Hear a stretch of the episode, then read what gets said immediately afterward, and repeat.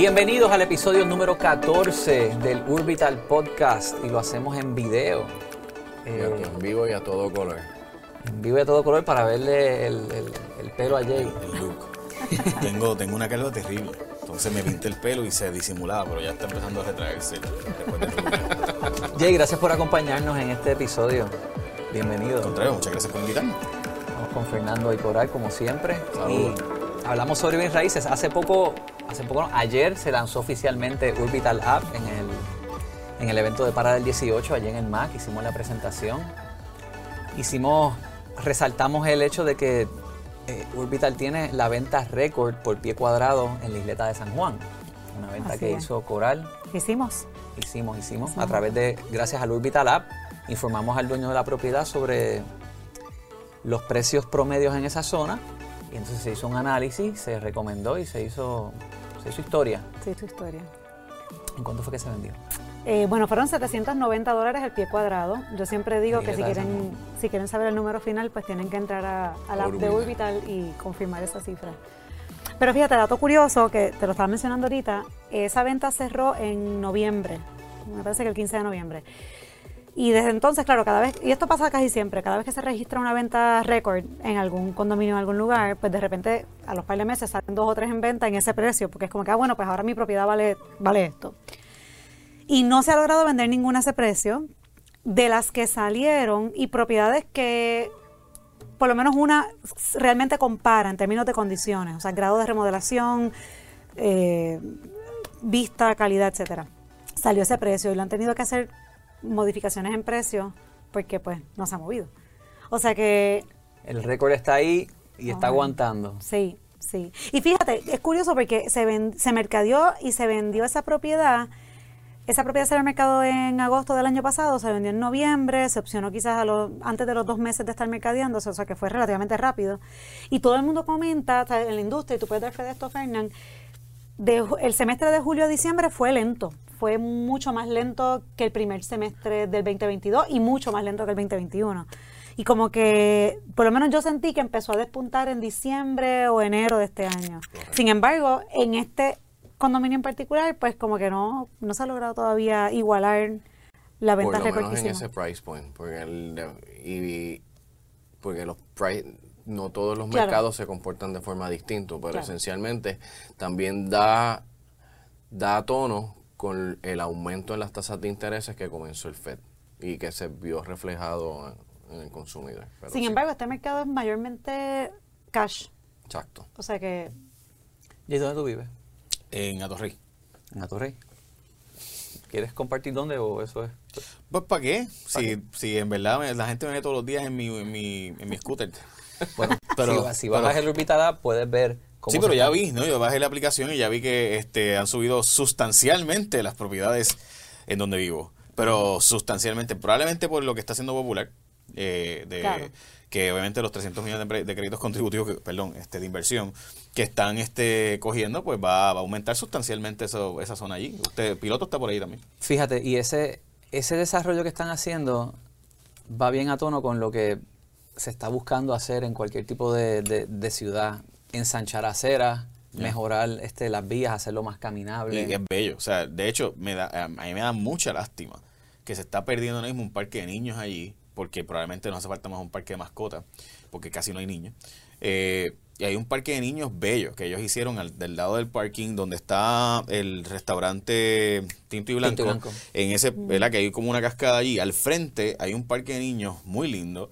Eh, está perfectamente cuidado.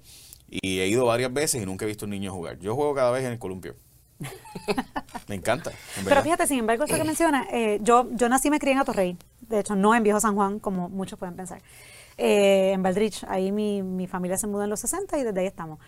Em, y hace poco em, tuve para la venta y opcionamos en el monte, eh, en, el proyecto del monte, específicamente en el monte sur, en las casitas, pues que están las dos torres, el monte sur y monte norte, y cada condominio tiene en la parte de atrás las casitas, que eso es un jardín, y de hecho eso, ese proyecto fue un proyecto eh, Nobel en ese momento, eso se completó en el 68, y fue un proyecto Nobel de planificación urbana, porque pues tenías el área residencial, las casitas, el jardín, el oasis en medio de la ciudad, el shopping center. Eh, sin embargo, esa zona hoy día todavía no ha logrado alcanzar o, recuperarse totalmente a los precios o a los valores antes de la caída del 2008. También otra cosa es que se va mucho la luz. En esa zona, ¿sabes? que él, cuando hablo con gente, de hecho, la razón por la cual yo me mudé, yo vivía en un apartamento contiguo, yo me mudé en gran medida por la luz, porque a donde vivo ahora full planta. Este, y eso es para mí una, una diferencia sustancial porque toda mi operación funciona este, desde mi casa mayormente. Eh, y parte de lo que ustedes, la aplicación de ustedes, yo, o sea, yo, yo sé lo importante que es el planteamiento de, la luz y de lo que ustedes están haciendo en Orbital, porque en efecto, para mí, eso es lo primero que yo verifico cuando se va la luz. Ahora mismo en Guaynabo, estoy seguro que las propiedades hay un apagón en este momento en Guaynabo. Así que las propiedades de Guaynabo tienen que estar cogiendo cantazos ahí. O sea que, Estamos con planta ahora mismo aquí. Exacto. Ah, wow. Este, ¿Sabes que hay un update? Este, hablé con los de Outage Data Initiative y me cuentan que están hablando con el service provider de Luma que le maneja lo de los outage information y están working, están trabajando en el... En el Mira, voy, discúlpame que te interrumpa porque tengo que, decirte, ahora mismo me acaba de, acabo de verificar porque honestamente quería dar los datos correctos y hoy en el momento que estamos aquí con ustedes hablando hay 10.147 clientes sin luz en la zona de Guaynabo. Este, o sea, y, y, es un problema, porque es que cuando tú ves lo que eso implica, si tú eres una persona que tiene una propiedad, pues tienes que hacer un montón de inversiones. Por ejemplo, yo, yo en la oficina de nosotros, este, ya, ya yo hablé con la gente que me provee placas solares y este, en mi caso es Wimmer Home, pueden editarlo si no son auspiciadores de ustedes. Este, y, y ellos pues JJ, puedes auspiciar también si quieres. Este, exacto, saludos JJ. Eh, este, nos vamos, vamos a ir a Montecristi y hablamos.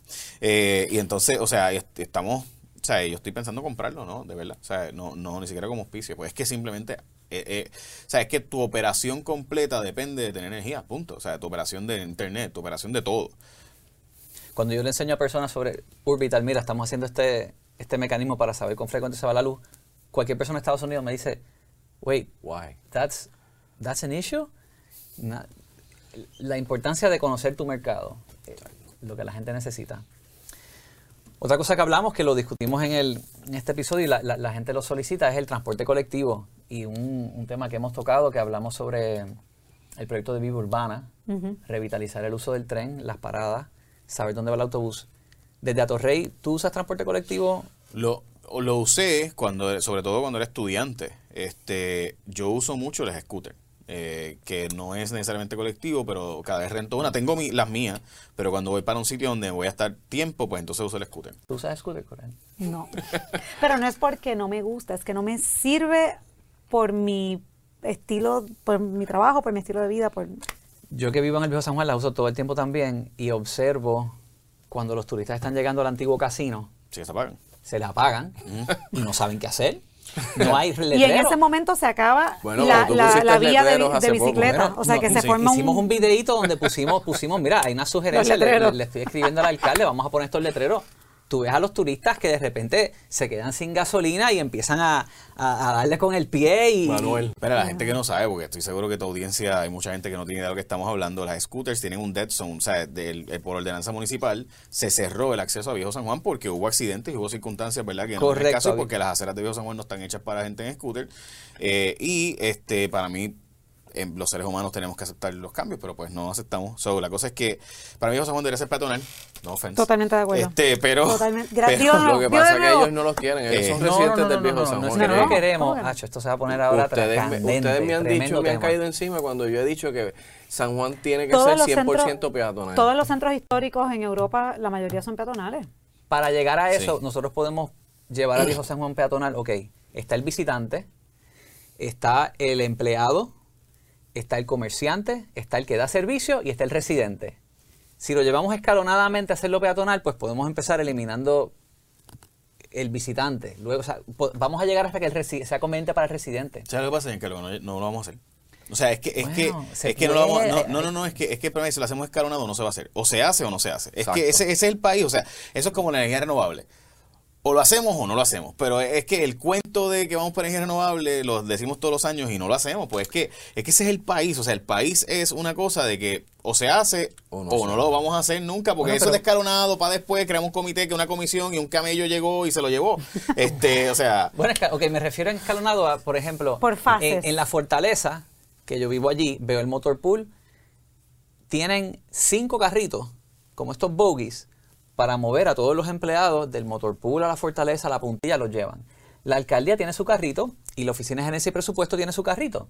El gobierno le da transporte a sus empleados porque estacionan lejos y tienen que llegar. Entonces pretenden eliminar los estacionamientos de los comercios de los empleados que estacionen en el Jurutungo y que caminen, pero porque no ponen el trolley y lo hacen funcionar para todo el mundo? Sí. Bueno, yo San Lorenzo hizo eso, o sea, el alcalde de San Lorenzo pasado creó literalmente un parking lejano y, y tiene carritos de golf grandes que llevan a la gente. Pero llevan este, solamente a empleados o llevan a la gente. Llevan a la gente, ¿no? Pues, cualquiera. Ahí pues está. Pero es que es obvio que eso es lo que hay que hacer. Eso es pero fue de cantazo, no fue por fácil. Sí, sí, no fue. Bien, pero, pero... A Olimpia, by the way, quiero decir que yo lo critiqué en aquel momento porque lo hizo, en mi opinión, de forma demasiado atropellada, sin suficiente orientación, con antelación. Dicho eso, lo hizo. Lo hizo y he was right y yo estaba equivocado.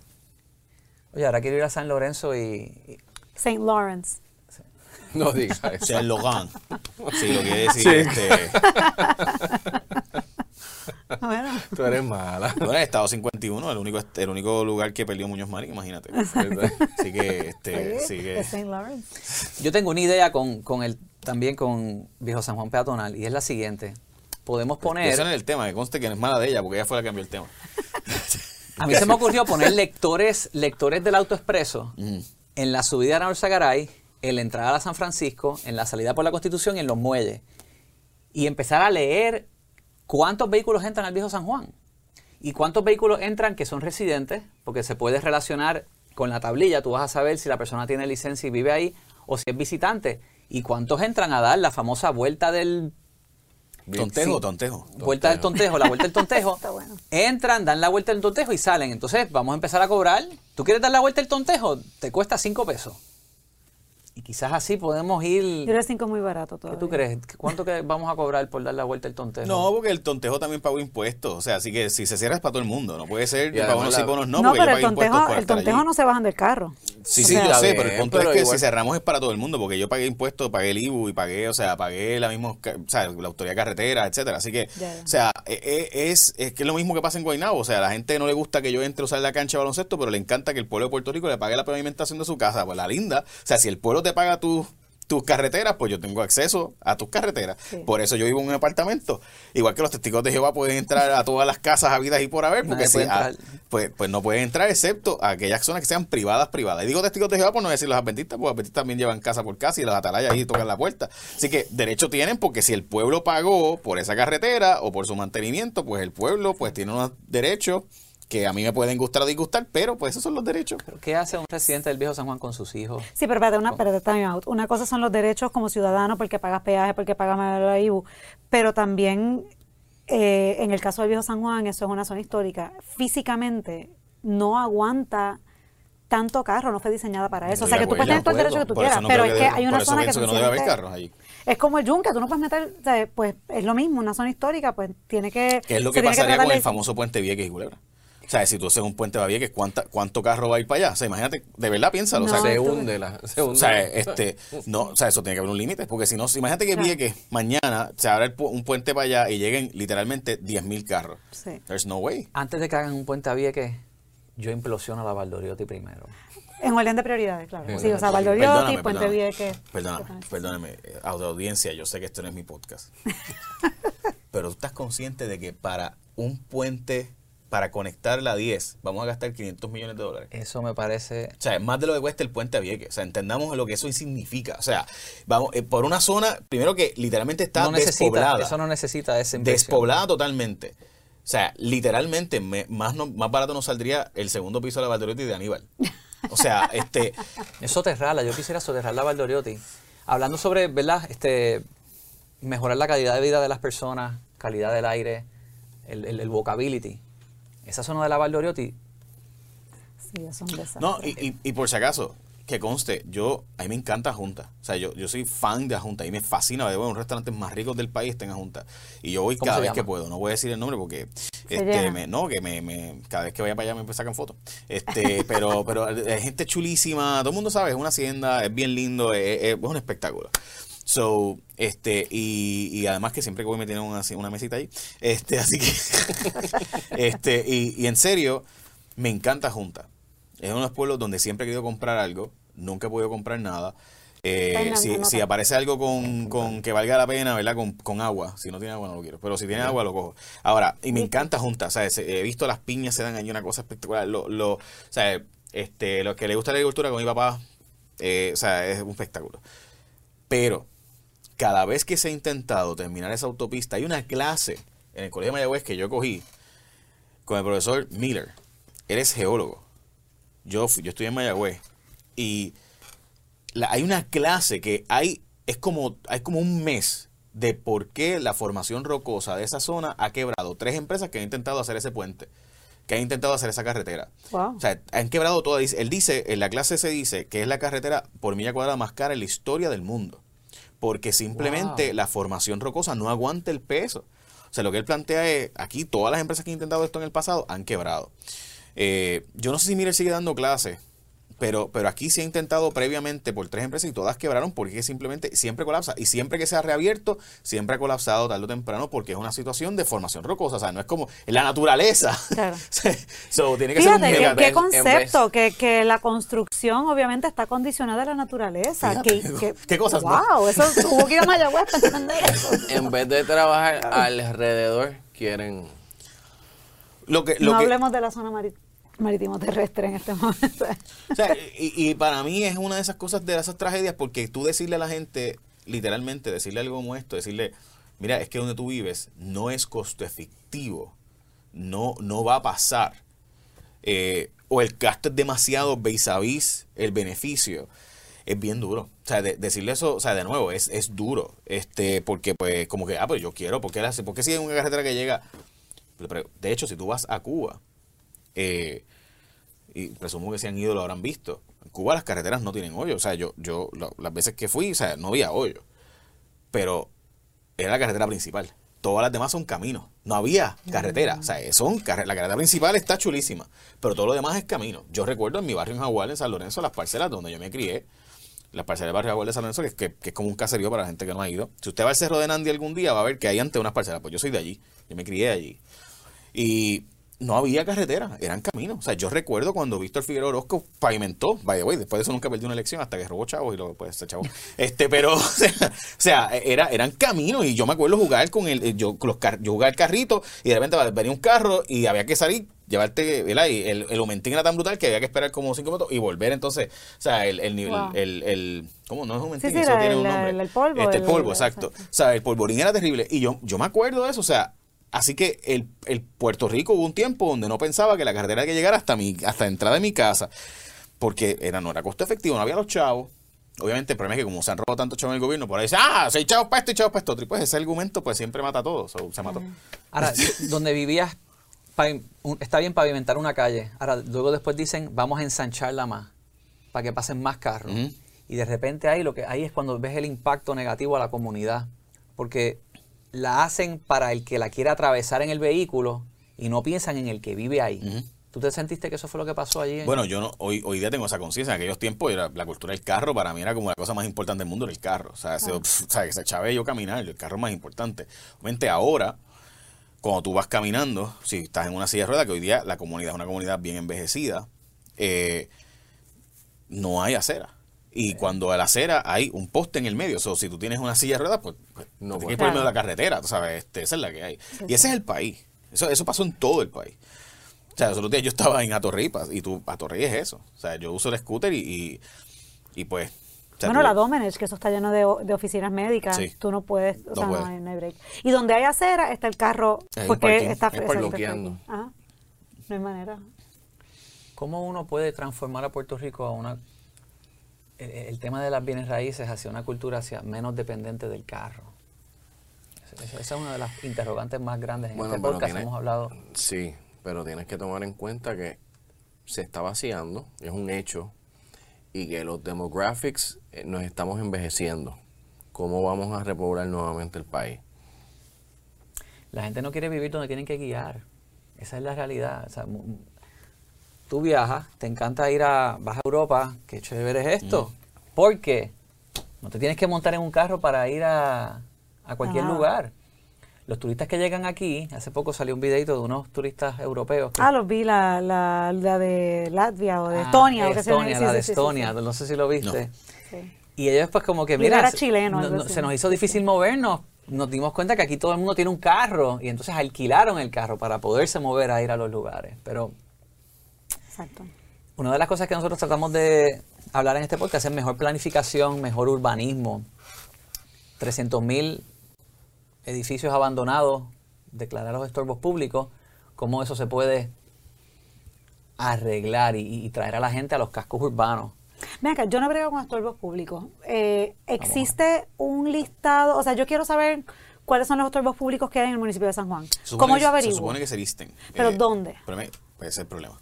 Porque, Pero ¿en conchale, por ejemplo, mira lo que se me ocurrió anoche pensando Es en, que el- no en, esta, en este podcast hoy. No llegan. Pero No escúchame, porque hay los inversionistas. Vete a Bayamón, Sí, hay una. Vete a Bayamón. Y eso se canta, muchachos. y está No, la- a pero Lomas imagínate- Verde, Santa Rita, este, Santa Juanita. Son los mismos inversionistas comprando las casas. sí, no, pero entonces no habrían estorbos públicos si fuera así. Pero el punto es, no es que imagínate la dejan que... así porque recuerden no pagan crimen.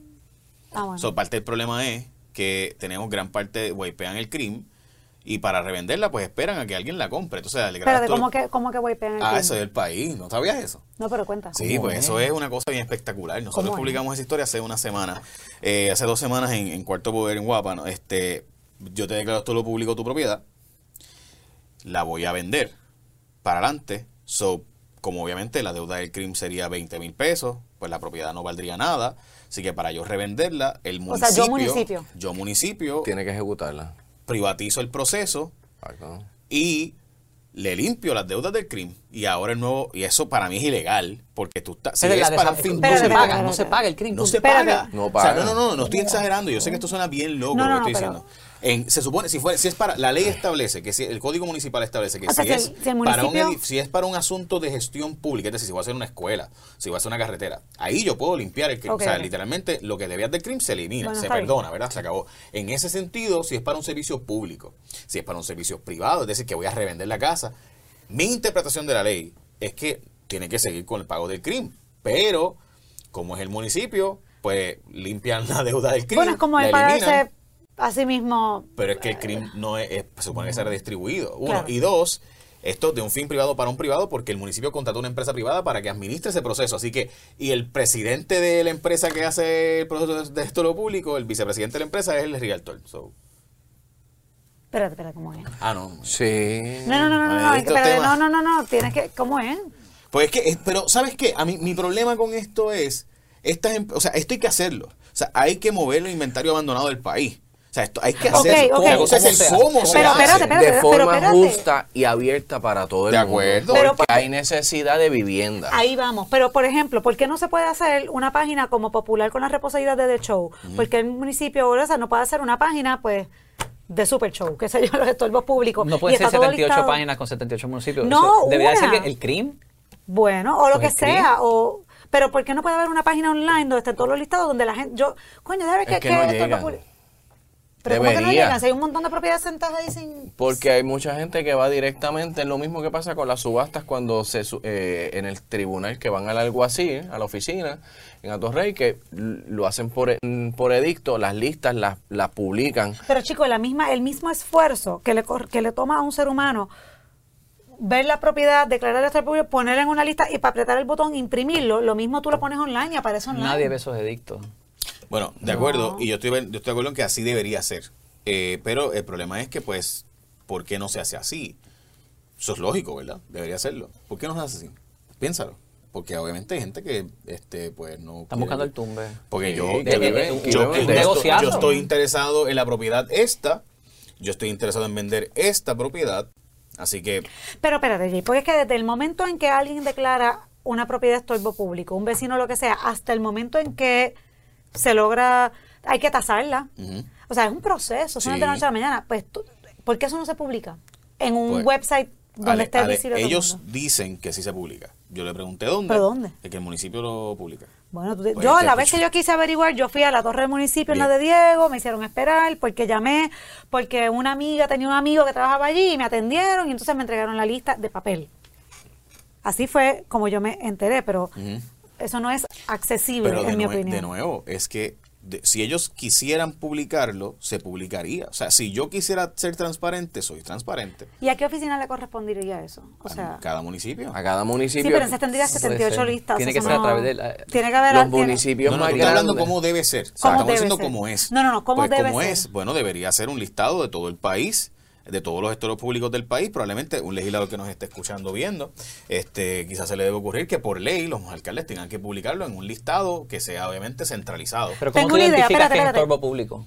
Bueno, el problema es eso. Bueno, a mira, veces un vecino eh, lo declara. no, o- Mira, sí, pero tú puedes hacer un nosotros- scorecard. No, Pero no quizá- se paga crimen, no paga agua. poniendo no una paga- posición bien difícil porque yo, yo tengo, o sea, nosotros tenemos tantas historias de este tema que no hemos publicado, que, que vamos a publicar. No, no, pero está bien, pero voy a decirte algunas cosas. Por ejemplo, yo tengo una casa perfectamente nueva, o sea, no, no es nueva, es vieja, pero está en perfectas condiciones, con fotos y demás. Tengo varias casas en esas circunstancias, que las están declarando a todo lo público. Los dueños de la propiedad no viven en Puerto Rico porque se murió el abuelo, del tío, del cuñado, del primo del, del sujeto. Y ahí es donde- Y ahí viene y están pagando, el crimen está a saldo. La casa está en buenas condiciones, está mantenida porque los, los hermanos la, están, la tienen mantenida porque es la casa, porque sentimentalmente es la casa de su abuelita, qué sé yo, y algún día yo la quiero venir a Puerto Rico y bueno, quedo de vez en cuando allí para visitar a mi mamá, a mi, a mi tío, el que sea, ¿verdad? ¿Qué pasa? Esa propiedad está siendo declarada a todo lo público. Los vecinos, los dueños de la propiedad no lo saben.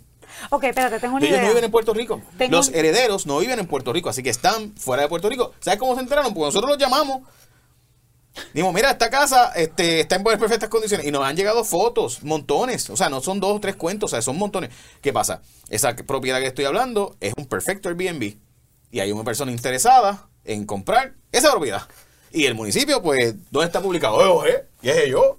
Bueno, pero espérate, ya hay una pregunta, ok. Y nada malo con O ese a- Airbnb, por si acaso. Está bien, espérate, o a pero- lo mejor puede servir de residencia principal. Pero ¿De entonces, acuerdo? Está bien, pero Mi- si mi punto- no, no, pero es que no yo, yo, yo, quiero, yo estoy interesado en la propiedad para hacer el Airbnb o lo que sea, eso no es malo. Esa- La pregunta es, ok, ya sabemos cómo se averigua. ¿Cómo es el proceso para que alguien declare una propiedad de estorbo público y que el municipio lo revise y diga, ah, no, sí, sí, esto es un estorbo público? El problema es que al privatizar ese proceso, ¿verdad? Hay una los municipios están contratando unas empresas privadas y esas empresas privadas van, verifican y se supone que tasan, supone que chequean y se supone que hacen todo un proceso de publicar eh, Edicto. ¿verdad? El, el famoso edicto, le ponen enfrente a la propiedad, estas de propiedad está haciendo esto de lo público, ¿verdad? Y a veces las personas no contestan.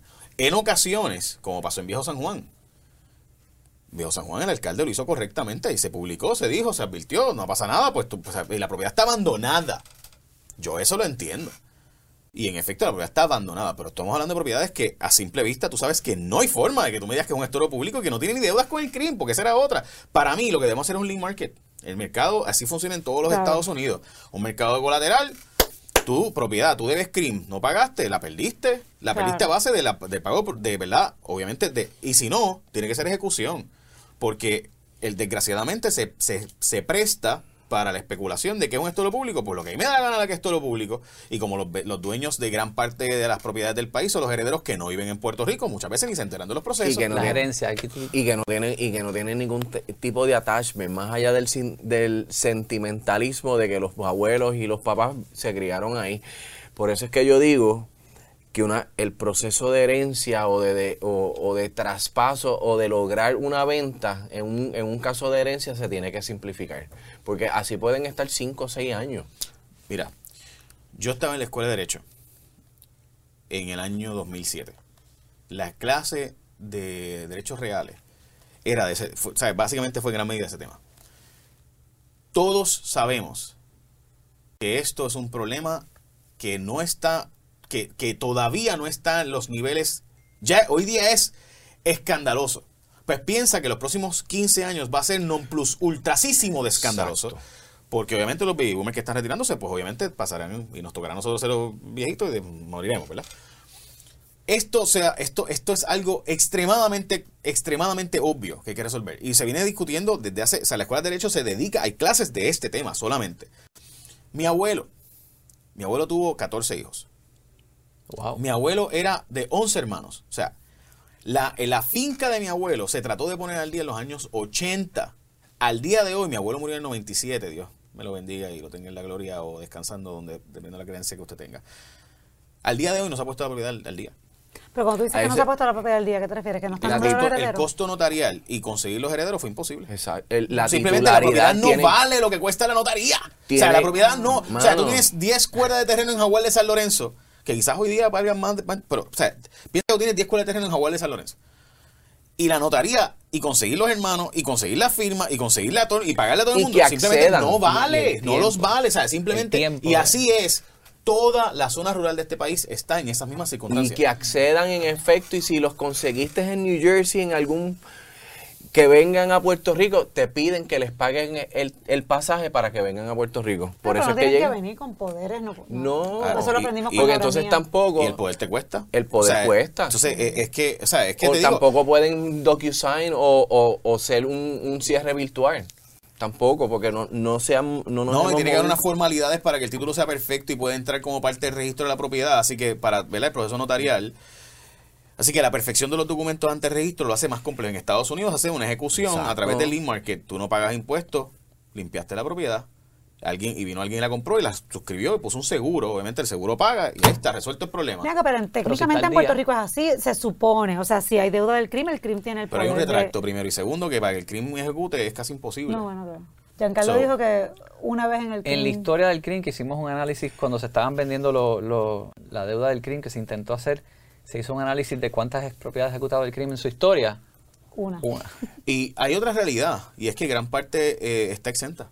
Porque eran propiedades También. residenciales, en algún momento dado fue exenta y ya 15 y no, mil y no se, pesos. puedo- no se le ha dado un update. Bueno, pero Porque si no la el vive, pero espérate, en el momento en que alguien muera, Sí, la exoneración no, no, No. Porque el pero, proceso pero no se ha hecho el update. Exacto. Así que tiene, Porque tiene el, la- pro- el proceso como está planteado es arcaico.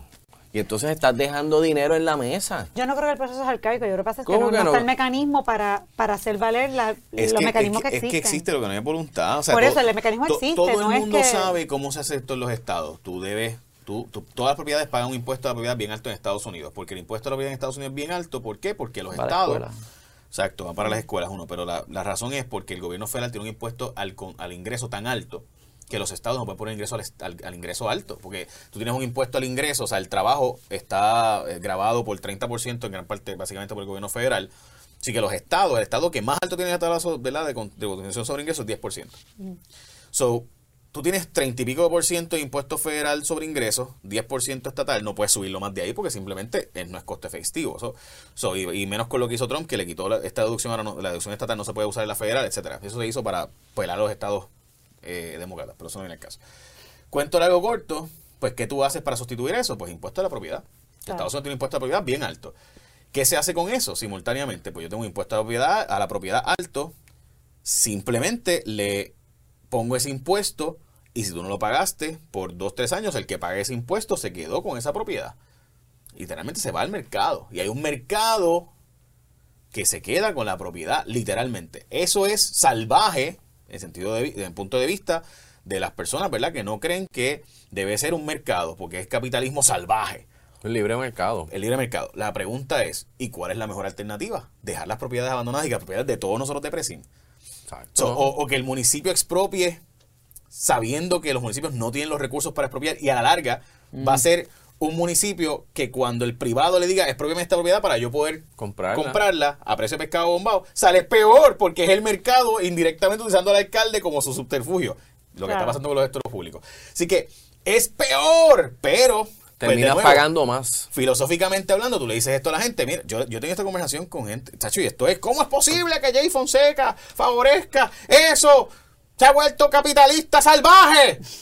Milton Friedman. Y yo, pues, más yo falta porque se, pues, que se echaban todas las propiedades y que el país siga depreciando. ¿Y sabes por qué yo te cuento esta historia así de triste como, ¿verdad? Y, y- y con esta efervescencia. Porque mis papás, mis abuelos, mis abuelas, todos nosotros. O sea, yo, nosotros cogimos cupones. O sea, nosotros vinimos de abajo y gracias a Dios poquito a poco hemos podido echar para adelante. Y ahora mismo nosotros estamos viviendo esto. O sea, eh, las propiedades del campo no tienen titularidad. Y tú lograr su capión coge 20 años. Porque se hizo prospectivo la enmienda. O sea, hasta el 2030 y pico. So que, mi punto es, estas soluciones que se están planteando, hay que hacerlas ya porque el problema va a incrementar sustancialmente. Porque la sociedad Por que tenemos se construyó en los 60 y 70 y esas poblaciones que ahora están... Y usted, mira, En el Y propio entonces, no, llegan- y entonces no tienen, digo, la no ven, los casos nuestros son herencias. eso- eso Sí. exacto, y llegan así, herencia están llegando. y no hay, y no, te- y no, y no tienen la planificación, no tenemos la planificación de que cuando esas personas falten, o estén incapacitadas, ¿qué vamos a hacer con esas propiedades? Por eso es que llegan, llegan a, ese extremo. Y el problema es que, de nuevo, todo Puerto Rico se construyó en 60, 70 y 80. Todo el país. Eso significa que esas personas que construyeron esos tiempos y compraron esos tiempos están ahora mismo pasando a la otra vida. Eh, o a la ¿verdad? descanso. Y entonces, todas esas propiedades que están ahora en ese proceso, todas, todas, o sea, la cantidad de propiedades abandonadas, subutilizadas, es, ridícula. O sea, uno dice esta conversación y rápido te dicen que es que tú quieres que todo sea Airbnb. O sea, en mi caso, a mí me atacan todos los días en las redes diciendo, pues yo digo, gente, no, no es que yo quiera que todo sea el mercado, pero sí, no veo una solución más simple que dejar que el mercado, en este caso, un lead market, funcione.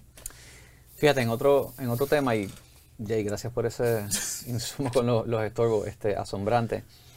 Pero hace poco una, una persona me escribió por, por Twitter vive, es ingeniero aeroespacial.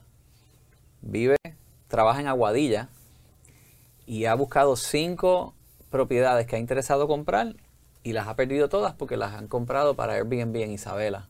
Cash. Ayer un amigo mío también le pasó. Y cómo ¿qué se hace ahí? O sea, él me dice que mucha gente de la industria, en este caso una industria de buenos empleos bien remunerados y están considerando irse, o sea, no, están encontrando vivienda allí. No son gente que se pueden mudar al campo. sí, tienen que estar cerca de... Tienen que estar ahí. Se establecen zonas particulares para proteger. ¿Qué, se hace? ¿Qué, soluciones hay? Yo lo veo tan sencillo, mano.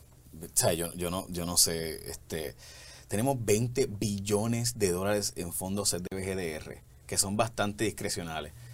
Tienes 300 mil propiedades hoy abandonadas y subutilizadas residenciales, 200.000 propiedades comerciales. En Chicago cerró Caterpillar, cerró Citadel. Pues todo lo que era oficina está cambiando de residencia, retrofitting. O sea, e, es que, o sea, e, e, es, es que es obvio que hay que hacer retrofitting. O sea, gran parte de la construcción del país que está comercial subutilizada, hay que cambiarle y hacer la propiedad residencial. Mixed use. O sea, exacto. Oh, exacto. Sí, sí. retrofitting es eso mismo. O sea, hay unas oficinas, pero también una zona de residencia. Es que, eh, o sea, si tú con 20 billones de dólares no puedes organizarte, mano, porque se vayan. Porque entonces no hay futuro, o sea, que se vayan, de verdad, pues es que vamos a perder el talento del país, sí, pero ¿cuál es la alternativa? ¿Cómo, vámonos. ¿Cómo yo le puedo decir, cómo yo le puedo decir a alguien con 20 millones de pesos no tengo solución al problema. Yo tengo 20 mil millones de dólares. Yo siempre lo dije desde que nos asigna, desde que asignaron esos fondos federales, tenemos la oportunidad de oro de replantearnos el país, isla, colonia, territorio, lo que tú quieras. ¿Qué queremos hacer a futuro? Y todavía yo no he visto nada sensato planteado por el gobierno. Bueno, con eso eh, revitalizamos Río Piedras y lo, ¿sabes? Y ¿cuántas residencias saldrían del pues casco al lado de la universidad? Ni con una cuarta parte de, los, de esos chavos. Y soterramos la Valdoriotti. Mira, ciertamente es complejo porque no hay constructores, ¿verdad? y los materiales están costosos. Pero lo que tú acabas de decir, o sea, si tú estás creando un hub de, tecnología aeroespacial, pues hay seres humanos que van a trabajar ahí. Como parte del hub, no es que no hay una reestructuración de vivienda. o sea, entonces es como que al garete. O sea, este, es al garete, todo es al garete. Eh, y, y, tú vas al casco urbano, estoy seguro que hay un montón de propiedades abandonadas subutilizadas, pues bueno, hay que expropiarlas. Hay que, o sea, hay que literalmente convertirlas en uso público. Pero que el proceso sea ágil. No puede estar aquí 3, 5 años, porque se nos va la vida. De verdad. Bueno, yo me voy, voy a Chicago Voy a ver un juego de los Cubs mañana. Go Cubs, ya. Así que, este, ¿algo más que quieran añadir? Bueno, eh, Jay, para la gobernación. No, no me quieras tanto. Jay, si corres, yo te sirvo como jefe de tecnología. Mano, si ¿sabes tú Yo si nunca tú lo haces, yo, voy. Yo, ¿Sabes por qué yo nunca correría? De verdad, de verdad. Porque a mí me duelen las críticas. O sea, a mí, me duele cuando, cuando veo que gente no, no... O sea, por ejemplo, ver gente como profesor, no voy a decir nombre, pero que arquitecto y criticarme por mi posición a favor del BNB. Eh, o sea, pues es que, es que tú, me, tú me dices a mí, y, termino, eh, a, mí me duele, porque es como que, mano, o sea, yo no tengo la cara de lechuga de poder pararme así frente a ti y decir, y o sea, es como Pierluisi que le dicen cosas y él sigue como si nada. Yo no, yo no soy así, o sea, a mí eso a mí me afecta. Y yo trato de convencerte de por qué mi posición. Y podemos diferir, pero caramba, pero escúchame, ¿sabes?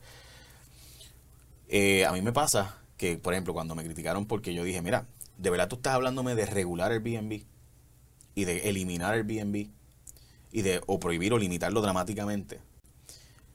Cuando si no fuera por esa plataforma, Viejo San Juan estaba abandonado. O sea, yo me acuerdo de la peste terrible que había en Viejo San Juan en el 2008, 2012. O sea, eh, es la verdad. O sea, y todo el mundo que sabe, sabe. Y por si acaso, yo sé que ustedes son expertos en Viejo San Juan, pero. Pero la peste no, se ha ido, quiero que sepa. Desgraciadamente. Pero antes, o sea, tú me dijeras a mí, pues yo, escucho a la gente decir, no, pues es que en Barcelona, en Barcelona que van 13 millones de visitantes al año. Al año. Ah, ok, yo estoy comparándome con Barcelona. O sea, es mala mía, pero San Juan no es Barcelona. En 2009-2010, Viejo San Juan estaba muerto. O sea, la barra, habían cerrado todas las barras arriba, lo revive Lúpulo, cuando eventualmente abre, la fortaleza se había ido. El, comercio estaba 2000, estaba malito, eso es verdad. Y, y, tengo que plantearlo, y no lo digo con orgullo. O sea, yo no soy dueño de Airbnb, yo no tengo el dinero, o sea, la gente pensará que yo trabajo en televisión, yo no tengo el dinero para ser un inversionista, las ganas mías Estoy seguro aquí que el más pobre de los, de los cuatro soy yo, no me estoy cantando como pobre, por si acaso me va muy bien. Pero estoy seguro que, o sea, no, no tengo la capacidad, o sea, mi planteamiento no es mi planteamiento es la ley 22, yo tengo mis issues con darle privilegio a alguien que vive en Puerto Rico sin aportar. Yo creo que deberíamos cambiarla para que tengan que tener unas aportaciones, más allá de los 5 mil pesos, etcétera. O sea, una, el país debe tener una lista de, de 10 cosas de infraestructura crítica. ¿Tú quieres venir aquí y vivir gratis o con 4% de impuestos? Pues estas son las 10 cosas que yo necesito, inviérteme en esto. Y de hacerlas a los puertorriqueños también. Si yo tengo, si, yo puedo cumplir con eso, yo, no, no, Mi gran problema es que tú sabes cuánto fue el recaudo de ganancias de capital del país. Porque todo el, el perdón de los impuestos es federal a nivel estatal, la, esta gente que paga 4% de impuesto local y no pagan nada por ganancia de capital, ¿sabes cuánto pagan los puertorriqueños por ganancia de capital? Nada. nada. Casi nada. Porque el puertorriqueño no tiene, tiene exenciones de ganancias de capital cuando vende su casa, que es el 99% de las ganancias de capital en Puerto Rico. Tú Así que todo este cuento es un embuste que nos contamos nosotros. Obviamente sí, a mí no me gusta ser de segunda clase en mi propia hija, así que a mí en mi caso me causa un problema, un conflicto ético. A mí me lo causa. Pero en cuanto al mercado se refiere, en cuanto al mercado se refiere, Tú tienes 500.000 propiedades abandonadas o subutilizadas en el país. Y tienes 30.000 propiedades que están entre Airbnb, VRBO, Join a Join, plataformas independientes y Ley 22. 30.000. O sea, tienes 500.000 hay un problema de 500 mil y hay un problema de 30 mil. Y, tú de verdad me estás diciendo que el problema son las 30 mil. Mano, me, me, me, explota la vida. Porque es que me hace pensar que, ok, o sea, sí, hay un problema con estas 30 mil. Vamos a resolver este problema. Pero podemos enfocarnos en el. O sea, tengo. Me está aplastando una montaña y tú me dices que la arena de playa está fea. O sea, de verdad, o sea, no, no, no a mí me causa un problema. A mí me causa un problema. Y ese es mi problema con eso. O sea, ¿qué pasa? Que yo veo gente inteligente que va a la universidad y, y, me critica, y, o sea, el centro investigativo, o el, perdón, en este caso el, el Centro para la Nueva Economía, etcétera. Digo, ¿saben qué?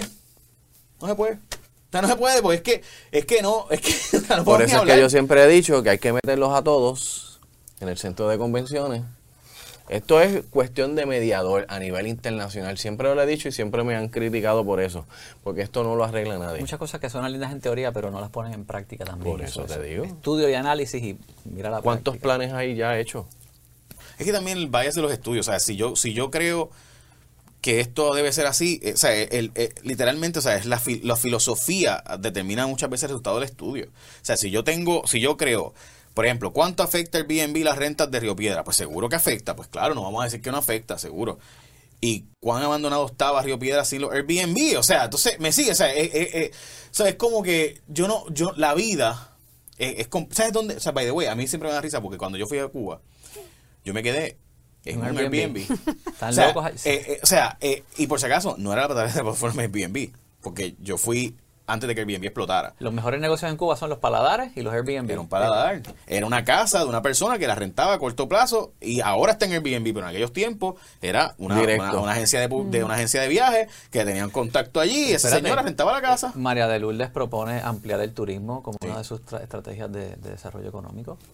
Es inevitable. No sé si es por Airbnb, pero algo Porque no hay, no hay construcciones de hoteles suficientes, por si acaso. O sea, el país tiene un déficit de como 80 mil habitaciones de hotel. En otro episodio hablamos con Alexandra Amador también y se comentó que no necesariamente el Airbnb by the way es el mejor negocio. En Puerto Rico tú tienes también Plan 8, Long Term Rental y en muchos casos el Airbnb no resulta el mejor negocio. Y me atrevo a apostar que en varios años va a haber un shift de mercado no, no va a ser tan rentable Airbnb. Vienen los low seasons, la gente aguanta. Oye, y Alexandra. cambian al, largo plazo. Y Alexandra puede hablar con propiedad de los Airbnb. En ese episodio yo no estuve, pero ella manejaba Airbnb. Ella se dedicaba a manejar Airbnb. De ahí transiciona a hacer ventas y alquileres long term. O sea que si alguien puede hablar con propiedad, eso es ella. Yo lo viví en carne propia. Y algo que yo agregaría al, al análisis de ella, porque, porque en mi caso, eh, pues lo viví yo hice el cálculo de los gastos de la luz, del agua, de la limpieza, del wear and tear, de no sé qué, pero hay un factor que no se mencionó y no se calcula y nadie lo calcula y es el cost of aggravation. Y ese cost of aggravation, o sea, básicamente es el... el, wear and tear. ¿Ah? El wear and tear. No, no, el wear and tear es el uso y desgaste material. el el backtrip de tener que bregar con eso, que te estén llamando a la mañana. Ese, bueno, a las 2 de la mañana. Se daña el aire. ¿Cuánto cuesta eso? ¿Cuánto eso, cuesta por eso, eso? se lo damos al hijo de Pierluisi, no para que nos administre. sí, no, pero... Es bueno. Olvídate de eso. Bueno, dicen que es tremendo administrador. Y eso- Sí, no, dicen que sí. Yo no conozco. Se me va el avión que quiero, me tengo que ir. Dios cuide tu vuelo. Jay, gracias. Diablo, qué malo. Bueno, llévatelo, Wilton. Como diría Jay, llévatelo.